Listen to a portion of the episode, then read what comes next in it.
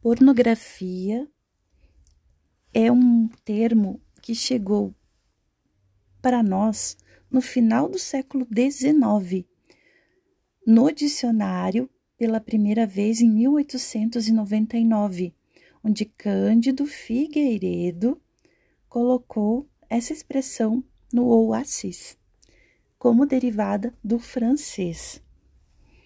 Esta palavra havia nascido cerca de um século antes, em torno de 1800, inicialmente com um sentido sisudo, estudo de saúde pública sobre a prostituição.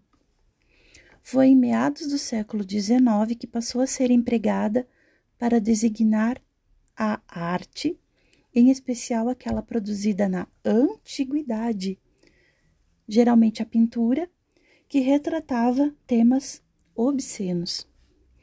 A raiz do termo francês estava plantada no grego, a língua que tinha palavras como porn, prostituta, e pornos, que se prostitui, além de pornógrafos, autor de escritos sobre a prostituição.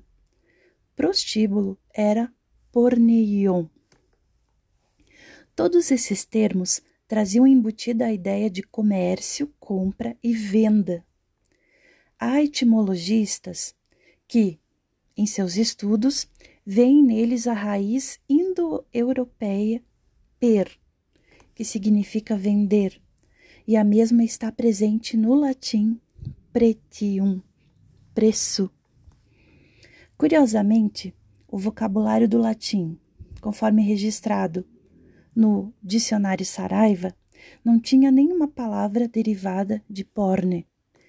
Em seu lugar havia prostituta, também um vocábulo de origem comercial que, em seu sentido literal, queria dizer mercadoria exposta.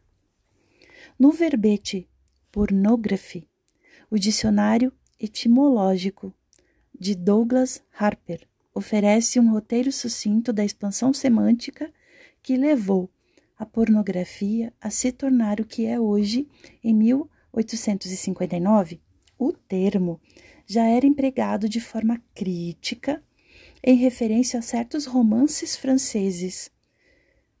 No início do século XX, chegou às artes visuais contemporâneas. Quanto ao erotismo, trata-se de uma palavra que também tem origem grega, eróticos, que faz escala no latim eróticos, antes de desembarcar aqui no século XVI. Significava que tem amor, paixão ou desejo intenso. Termo derivado de Eros, deus grego do amor, o Cupido na mitologia romana nunca teve a carga negativa da palavra derivada de porne.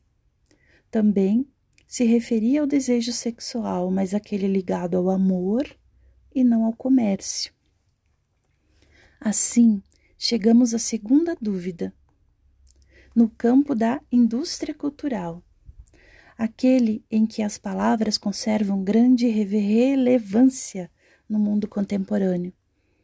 Nunca será pacífica a fronteira entre o erotismo e a pornografia. O senso comum costuma tratá-la como cena de sexo explícito e que esta teria e que aquele não, mas o critério é enganoso. Se o erótico também pode ser explícito, nem sempre o pornográfico é. Como princípio, pode-se dizer que é erótico um filme, um livro, uma pintura que dê a seu tema um tratamento artístico. A arte cumpre o mesmo papel que o amor cumpriria na distinção original. Enquanto a pornografia está interessada apenas em excitar o freguês e em ganhar dinheiro com isso ocorre que todo tipo de complicação moral e estética entra em cena para separar uma coisa da outra. O que é erótico para um pode ser, e geralmente é, pornográfico para outro.